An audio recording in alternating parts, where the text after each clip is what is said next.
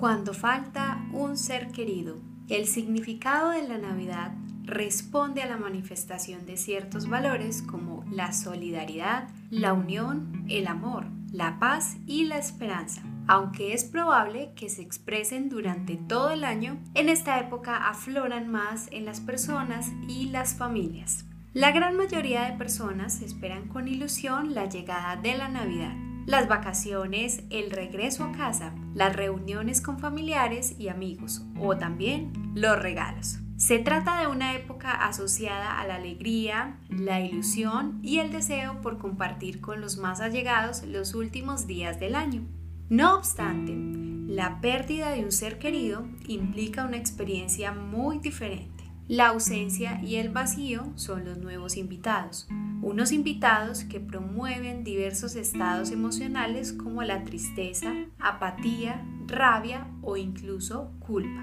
De esta forma, la Navidad pasa a convertirse en un auténtico terror, un periodo en el que el abandono de cualquier tipo de celebración o el sentimiento de obligación de mantener las reuniones y cenas familiares dan lugar a una experiencia silenciosa de duelo capaz de generar un gran malestar en las personas afectadas. Este proceso de duelo puede dar lugar a distintas formas de afrontamiento, nuevos rituales y diversas maneras de actuar que modifican las tradiciones familiares, otorgando un nuevo significado a esta época del año. Además, el intento de evitar cualquier tipo de celebración se ve entorpecido debido a que la decoración y el espíritu navideño inundan las calles, el transporte público, los medios de comunicación. Por este motivo, son frecuentes los intentos de aislamiento, una conducta que trata de esquivar las emociones producidas por la pérdida de un ser querido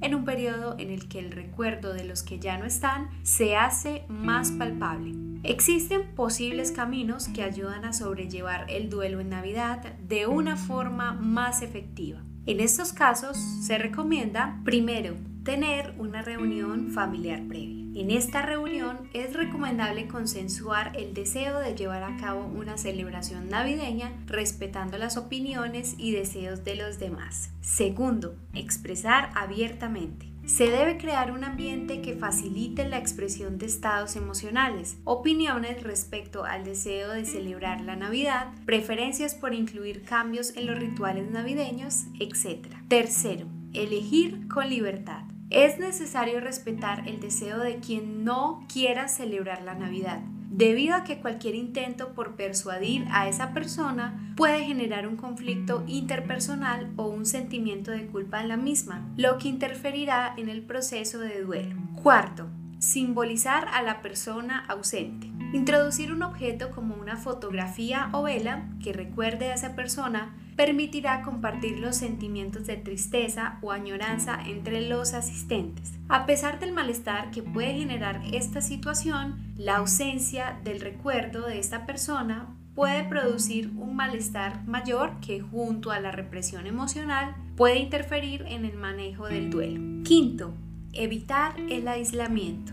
A pesar de la posible decisión de no hacer la celebración de los días más representativos de esta época del año, es recomendable el apoyo de los más allegados. Por este motivo, las reuniones establecidas en el resto de los días permitirán vivenciar este periodo de una forma más adecuada. Y sexto, hablar abiertamente con los hijos. En muchas ocasiones se aparta a los más pequeños de estos asuntos con el objetivo de intentar protegerlos, pero no compartir con ellos esta experiencia ni atender a sus necesidades emocionales puede interferir en su experiencia de duelo y en última instancia en su desarrollo Tripulante, recuerda que el apoyo de los más allegados, la expresión emocional, la despedida o aceptación de la pérdida son elementos imprescindibles para el desarrollo de la experiencia del duelo. No diré no llores, porque no todas las lágrimas son malas. J.R.R. Tolkien, escritor, filólogo y profesor universitario británico. Te esperamos muy pronto en un nuevo podcast de Misión TIC.